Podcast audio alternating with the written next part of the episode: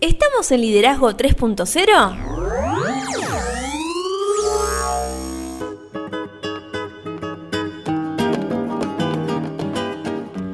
Bienvenidos a Liderazgo 3.0, un espacio que crece día a día y en el que analizamos un tema poco trabajado como es el liderazgo. Quienes conformamos este espacio comprendemos que el liderazgo es un concepto que cambia vidas y lo hacemos con el fin de agregarle valor a cada uno de ustedes, nuestros oyentes. Quien les habla Lorena Gestols y me acompaña como siempre el señor Beto S. ¿Cómo le va? Todo bien, ¿usted señorita qué cuenta? Excelente, arrancando esta nueva semana. Otra semana más, llena de trabajo, llena de Uf. cosas, Montón. Llena de novedades. Y de experiencias nuevas. Sí, experiencias nuevas que vivimos, que se avecinan. Me es, encanta. Es una familia que crece día a día, el Sí. liderazgo 3.0, que todo el tiempo tenemos cosas nuevas. Pero recordemos, si te parece, en principio las redes. Sí, ¿por dónde nos pueden encontrar? Estamos en Instagram como liderazgo 3-0, en Facebook como 3.0 liderazgo. Nuestro canal de YouTube es liderazgo 3.0 y nuestra web es www.liderazgo30.com.ar. Estamos en mayo en el mes de la negociación, pero habemos ganadores. Así es, el sábado pasado Sí. tuvimos, fue 8 de mayo, pasó el sorteo. El sorteo de Mentoría 3.0, si alguien no se acuerda qué es Mentoría 3.0, ¿qué te parece si lo recordamos? Cuénteme.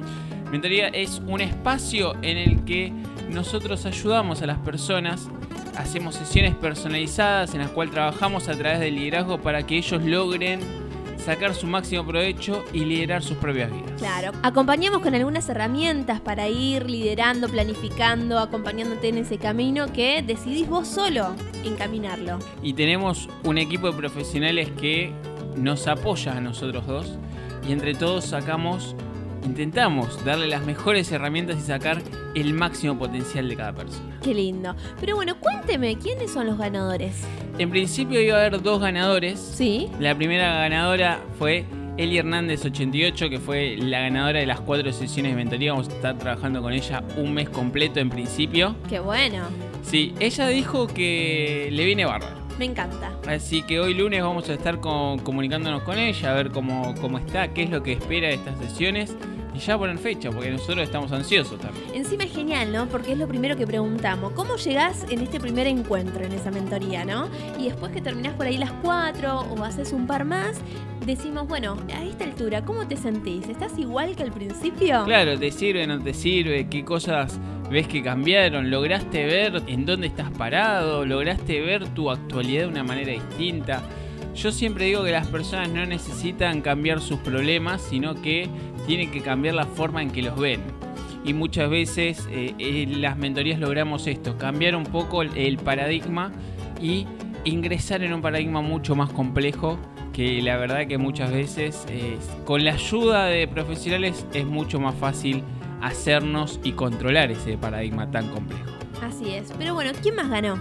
Hubo un segundo ganador que fue por una sesión de mentoría, Cristian Albitres.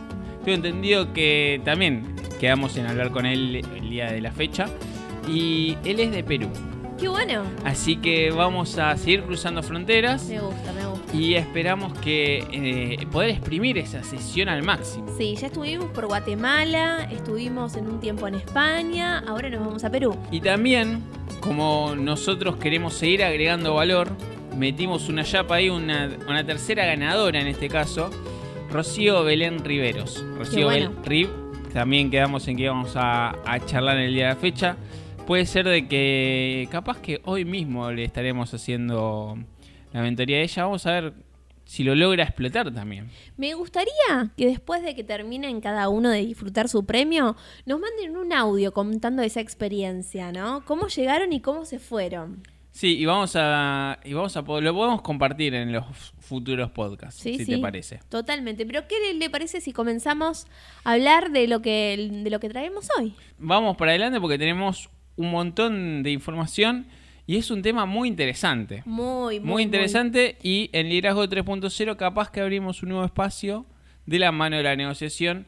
Algo, alguna novedad se viene. Es, es una actividad muy linda para ir desarrollando que va variando según los contextos en el que cada uno se presente. Sin lugar a dudas y... No es una fórmula matemática que la aplicás en cualquier lado. Es que el liderazgo es eso, ¿no? Es un poco eso, un poco de, de que cada uno logre entender cuál es el mejor eh, modelo de líder que puede generar a través de las fortalezas propias. Totalmente. Pero bueno, en el último episodio comenzamos el mes de la negociación y comenzamos analizando qué entendemos por conflicto y cómo lo podemos administrar de una manera creativa. Y hoy nos disponemos a seguir con este tema y podemos comenzar preguntándonos qué entendemos por negociación. Creo que esta es una gran pregunta. Como bien dijiste, ¿no? Venimos a hablar de, del conflicto, hablando con, con alguien que se está a un paso de sumar a este espacio. Eh, en la semana yo le decía, ¿Ya estuvo? sí, creo que sí. Creo ¿Ya que es sí. conocido? Sí. ¿Usted lo conoce? Virtualmente. ¿Quiere dejar eh, alguna pista más? No, no, se lo contamos la semana que viene. Bueno, la semana que viene. Es más, podemos pedirle a él que mande un audio, quizás. Sí. Yo creo que debe estar escuchando. Debe Sí, ser uno sí, de los sí. más de 500 oyentes semanales que tiene Liderazgo 3.0. Qué lindo esto de, de la virtualidad, ¿no? Porque el equipo se sigue expandiendo a través de otros medios que no sea solamente lo físico. Yo le digo que si tenemos que reunir a todo el equipo de Liderazgo 3.0 bajo nuestro techo, no nos alcanza las sillas. No, no, qué lindo. Y más de uno, si nos viera a todos juntos, diría, pucha, lo que me estoy perdiendo. Y se sumaría. Pero bueno, estábamos hablando de que era negociación. La Sí. semana pasada hablábamos sobre el conflicto. Así es. Y yo lo que preguntaba era, ¿qué es el conflicto? ¿Por qué eh, muchas veces no logramos entender a las personas y por qué se generan los conflictos? ¿Qué deberíamos entender de las personas? Y también, ¿por qué negociar? ¿Qué, qué necesidad tenemos de negociar? Y cuando al- alguien me dice, la negociación es como el liderazgo, todo el tiempo está en tu día a día. Y sí. A ver, ¿negociás con tu hijo cuando le querés dar un caramelo o no? Yo creo que no, negociamos... hora constantemente. Inclusive negociamos con nosotros mismos cuando comemos el cuarto de libra o no, Claro. Sí, sí, sí, sí. ¿no? Es el permitido. ¿Cuántas personas escuchó decir es el permitido de hoy? O sea, te estás autoconvenciendo de que podés comer esa hamburguesa, ¿no? Entonces, podemos analizar ciertas definiciones que existen sobre negociación. La primera es de Herb Cohen, que hoy vamos a hablar mucho de este autor porque es uno de los que marcó tendencia en cuando se habla de negociación, que él decía que la negociación es un campo de conocimiento y acción cuyo objetivo es ganarse el favor de la gente de la que queremos cosas.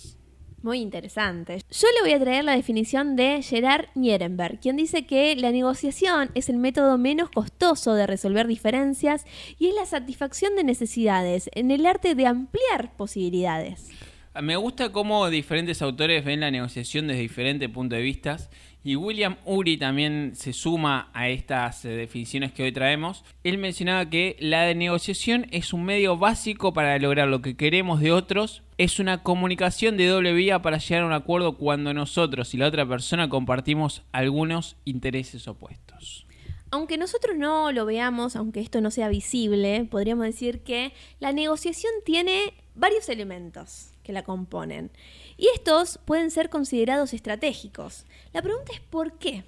En principio, antes de ir a un porqué, me gusta esto de, de que nosotros hagamos lo que hacemos siempre en este espacio, ¿no? Que creo que ya es una marca registrada del liderazgo 3.0, que es que no hablamos del tema muy por encima. ¿Qué es negociación? Esto es negociación, así puedes negociar, fíjate esto. Sino que intentamos ir siempre al hueso para que las personas entiendan por qué es importante aprender lo que es negociación y por qué es importante negociar. ¿no? Es que, a ver, hasta que no te lo trajimos acá a, la- a esta mesa de café, hablar de negociación, por ahí vivís negociando y no te diste cuenta y tampoco sabés negociar de una manera efectiva o creativa como lo que propusimos la semana pasada.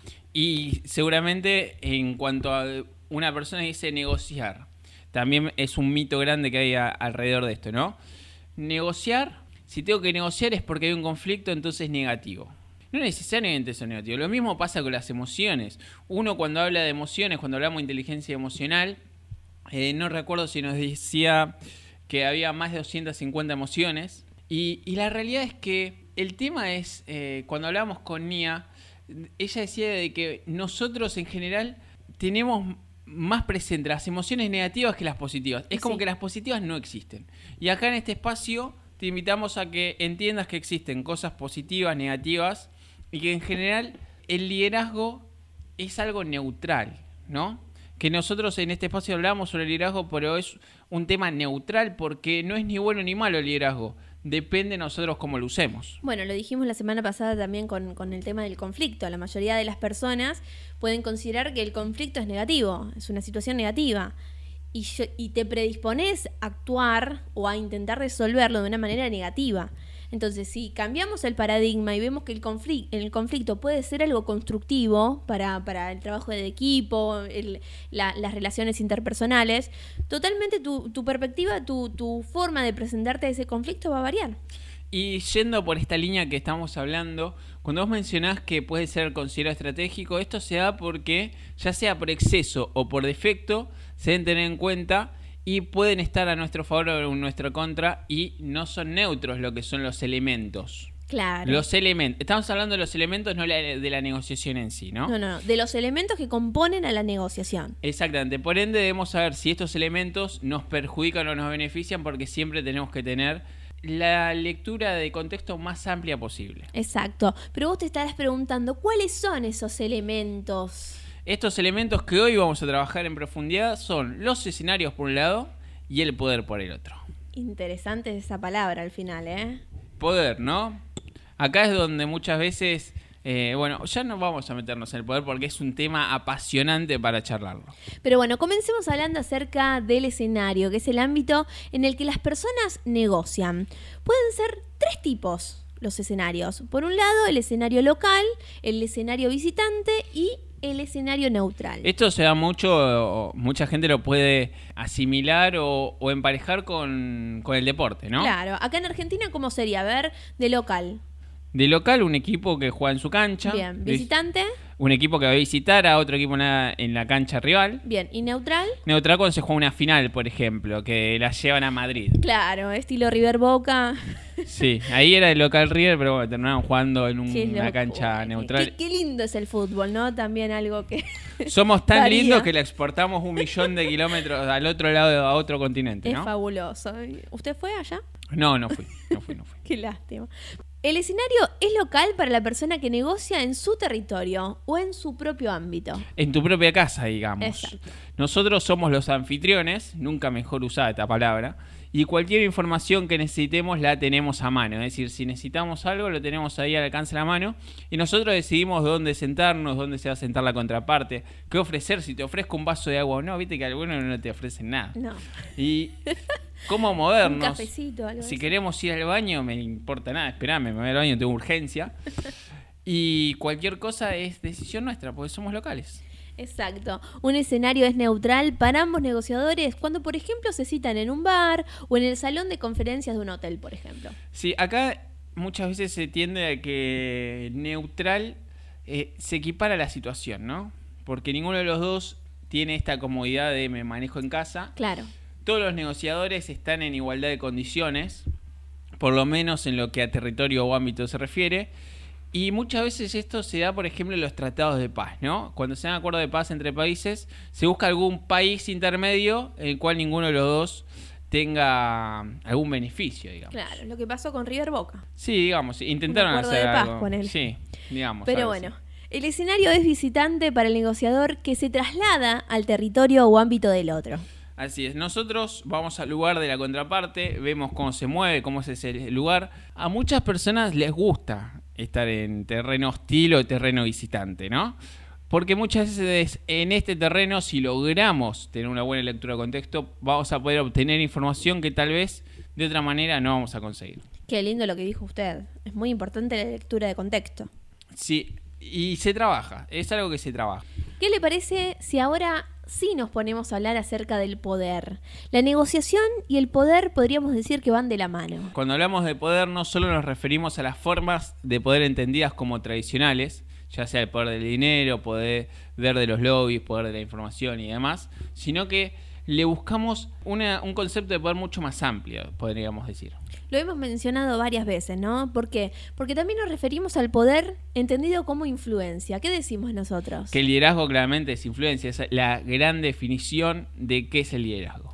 Exacto, podríamos decir que el poder se ejerce, que el ejercicio del poder es un aprendizaje y que el poder negociador se construye. Me parecen tres cosas importantes que acabas de mencionar. Primero que el poder se ejerce, que no es de que tengo el poder o no, no es algo que se tiene, sino que es algo que está en el aire, se ejerce o no se ejerce. Exacto. No, no es un libro que es mío. De hecho, alguien puede venir y lo ejerce y ya. Otra cosa importante es que el ejercicio es un aprendizaje, es algo que se puede aprender realmente y que se puede practicar y sobre todo que se construye, como el liderazgo. Cuando hablamos del nivel de liderazgo, qué lejos quedó ese podcast. sí. Ya me siento re viejo. Estamos ya promediando la segunda temporada, episodio número 18. Ya perdí la cuenta, creo que llevamos como 60 episodios. Montón. ¿Cuántas reproducciones aproximadamente? Y actualmente estamos en un promedio de más de creo que estamos en 600 semanales y en un promedio y un total de 13.000 monedas. Yo me pregunto, ¿la gente se aburrirá de nosotros dos hablando? Yo creo que no, no sé.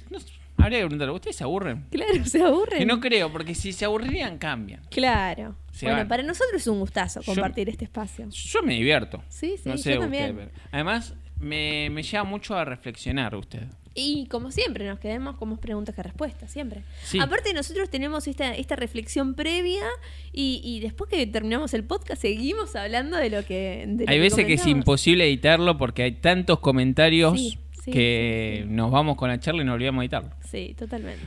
Pero bueno, Herr Cohen, volvemos a hablar de Herr Cohen, en su libro Todo es negociable, por si a alguien le interesa, define al poder como la capacidad o habilidad de hacer que se hagan las cosas de ejercer control ya sea sobre gente, acontecimientos, situaciones y sobre uno mismo sobre todo. Usted habló sobre capacidad, pero ¿qué significa capacidad? Tiene ahí la definición según la RAE, porque hace mucho no traemos definiciones de la RAE. Así es, la, la mm, Real Academia Española lo define como inteligencia, preparación, espacio vacío de una cosa que puede contener otra u otras. Y otra cosa que mencioné fue la habilidad también. Así es, y también lo define como la disposición natural o adquirida para hacer bien las cosas, cada una de las cosas que una persona ejecuta con gracia y destreza. Todo poder está basado en la percepción. Si creemos que lo tenemos, entonces realmente lo tenemos. Si pensamos que no lo tenemos, entonces no tenemos nada en absoluto. Acá me gusta, entra algo importantísimo a la hora de, analizar el liderazgo sobre todo y también este tema importantísimo como la negociación. La percepción entra. Creo que fue la gran discusión que, que vengo teniendo las últimas dos semanas porque inclusive me he cruzado con una persona de que me atacó diciéndome que yo defiendo a Adolf Hitler. Y ahí es donde... Un tema picante, con lo que hicimos con, la entrevista que hicimos a Juan Venturino, fue un tema que dio que hablar. Sí, sí, fue como que metimos el dedo en la llaga. En realidad lo buscamos porque fue una de las primeras eh, situaciones que tuvimos. Cuando arrancamos este espacio, la gente no podía creer que nosotros mencionemos a personas como Hitler, la Madre Teresa de Calcuta, eh, hemos mencionado diferentes papas y demás y hemos dicho de que todos eran líderes. Entonces saltaron un montón de personas de diferentes ámbitos y nos dijeron, ¿cómo pueden reunir en un mismo espacio, en un mismo concepto a varias personas de, todo el mundo? Sí, igual hay muchas veces muchas personas que entendieron y lograron captar la idea que nosotros hicimos, que yo llevaba la línea de cuál era el legado y la trascendencia que dejó cada uno de estos líderes. Pero esto de la percepción, me, me quiero quedar con esto, de que muchas cosas no son ni buenas ni malas, dependen la percepción que nosotros le demos a, las diferentes cosas que pasan en nuestra vida. En resumen, nosotros tenemos más poder si creemos que tenemos poder y contemplamos los sucesos de nuestra vida como negociaciones desde un punto de vista totalmente objetivo. Muchas veces es muy complejo porque debemos abstraernos de las emociones que juegan un rol fundamental en esto y nuestra capacidad negociadora va a determinar el que podamos o no influir en el medio ambiente. En esencia, el poder no es bueno ni malo, como venimos hablando, no es moral ni inmoral, no es ético ni antiético, simplemente el poder es neutro y está ahí para ser ejercido y depende del ejercicio que cada persona haga de él. Me fui a películas de superhéroes donde sus padres le decían, tenés poderes y tenés una gran responsabilidad detrás de eso. Y yo creo que si nosotros somos conscientes de que cada uno de nosotros ejercemos poder ante cualquier decisión que tomamos, también reconocemos esa responsabilidad que tenemos, ¿no? Sí, me, me parece que, mm, que es importante que nosotros logremos hacernos cargo de que es muy fácil decir, no, esto es negativo. Y es como que le estamos echando la culpa a un tercero o a un ente que está ahí flotando. ¿Por qué no muchas veces intentamos hacernos cargo de las cosas? Es que ahí está el tema. Nos cuesta a veces hacernos cargo de lo que se nos presenta. Sería interesante poder hacernos cargo, poder reconocer que muchas cosas nosotros tenemos el poder de que se concreten o se destruyan, porque son muchas de las cosas que nosotros destruimos por creer que no podemos. Sí, qué loco, ¿no? Totalmente. Si cambiaríamos un poquito... El paradigma, un poquito, o Sí, sí. quizás ni siquiera el paradigma, la forma de ver las Sí, cosas. sí, sí. La óptica desde... O los anteojos que nos ponemos para ver, ¿no? La realidad.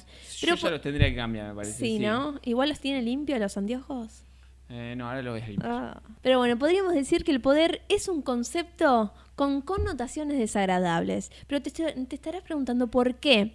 Porque implica una relación de dominador y dominado.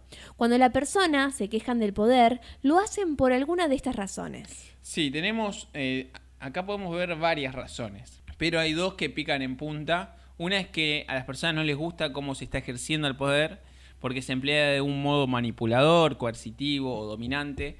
Es el poder sobre los demás, no para los demás, y hay un abuso de poder y la crítica es válida. Acá es donde mm, entra mucho la percepción, ¿no? Cuando hablamos de eso de la confianza también, pasaron Sí. un millón de años desde que hablamos de la confianza, que no es una cuestión de si nosotros sabemos que estamos obrando bien o mal. Muchas veces podemos estar obrando bien, pero para la persona que tenemos al lado, al no lograr ver el panorama completo, estamos obrando mal. Entonces Sí. tenemos que pagar esa moneda de confianza, nos guste o no nos guste, porque acá es una cuestión muy subjetiva. Entonces, otra cosa también que tenemos que tener en cuenta que las personas se quejan de, de esto cuando no están de acuerdo con el objetivo del poder. Si el fin deseado es considerado como corrupto o explotador, ni siquiera los medios más apropiados pueden hacer aceptable esa finalidad. Y esto me trae algo a reflexionar. ¿Lo escucho? Porque para Herb Cohen, el poder jamás debe ser un objetivo en sí mismo, debe ser el transporte a otro destino. Y si separamos el poder de sus muchos posibles objetivos, estos pueden ser deliciosamente buenos o abominablemente malos, dependiendo de cómo nosotros lo ejerzamos.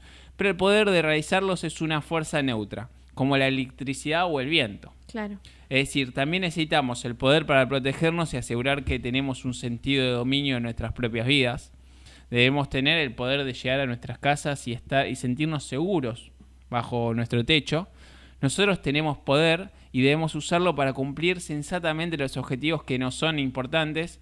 Y a nosotros mismos se debe que el que vivamos conformes a nuestras propias exigencias en lugar de las de algún otro. Esto creo que es muy importante también para que lo analicemos. Me encantó eso de que sea el transporte a otros destinos. Hay que viajar. Sí. To- todo lleva al viaje, ¿no? Sí, sí. Y si tomamos conciencia de una injusticia contra nosotros u otra persona, tenemos el poder de actuar, que es importantísimo. Y si nos alejamos porque creemos que somos impotentes, sin duda nos vamos a sentir impotentes y frustrados porque muchas veces tenemos esta pregunta tonta de ¿qué podemos hacer nosotros ante esta injusticia? Claro.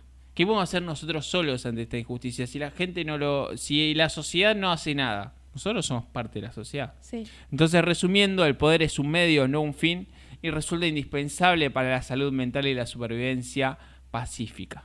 Ahí está la falta de reconocimiento de, de- de la acción, ¿no? Que usted mencionaba anteriormente. Sí. Eh, sí. De, no querernos hacer cargo de, lo que se nos presenta. Todos los caminos llevan a Roma, dicen por ahí. Sí. ¿Qué le parece si ahora hablamos acerca de las fuentes de poder? Acá lo que vamos a invitar es que analicemos eh, la fuente de poder que nos invita a analizar Herr Cohen, quien nos indica que existen 14 fuentes, pero acá vamos a traer algunas. Si a alguien le interesa puede ir a- al libro de Herr Cohen Y y, ver las 14. y ver las 14. Sí, porque son interesantes analizarlas todas. Nosotros hoy traemos las que nosotros consideramos la más importante o la más interesante para poder analizar. La primera habla sobre el poder de competir. Siempre que generemos interés por algo que poseemos o representa como dinero, conocimiento, información, etc., lo que tenemos o representamos aumenta de valor. Cuando más gente quiera nuestro dinero, nuestros conocimientos, etc., más valor tiene ese dinero, esos conocimientos y esa información. Esto es importante saber eh, la lectura de contexto, ¿no? Porque claramente cuando alguien viene a negociar con nosotros, pasándolo al castellano lo que acabas de plantear. Nosotros tenemos una, una posición de ventaja, digamos, porque los conocimientos están en nuestra cabeza, porque la información la tenemos nosotros y nosotros logramos generar de que ese conocimiento, esa información sea de interés para otras partes. Y otra cosa que, eh, otro punto para analizar es el poder del compromiso, que cuando el resultado es incierto debemos compartir el riesgo, eh, comprometiendo a terceros. Por ejemplo, si estamos a punto de embarcarnos en una aventura monumental y arriesgada, no vamos a decir esto es importante, es una idea mía, es mi propuesta, si algo va mal yo me entierro, sino que la idea es intentar a todos recordar que estamos en esto todos juntos, es decir, convencernos a nosotros mismos y a los demás para que nos ayuden y los comprometemos en la planificación y la toma de decisiones y ellos claramente van a ayudarnos a soportar parte de esa carga. Y debemos recordar que las personas apoyan todo aquello que de una forma u otra han contribuido a crear. Entonces, qué importante es la identidad, ¿no?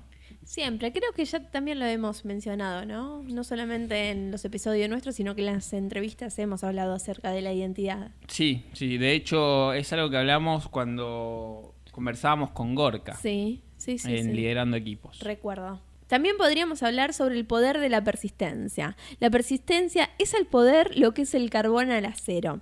La mayoría de las personas no es lo bastante persistente cuando negocia. Presentan algo a la otra parte y si ésta la acepta de inmediato, pasan a otro tema. Si esa es una característica nuestra, deberíamos cambiarla.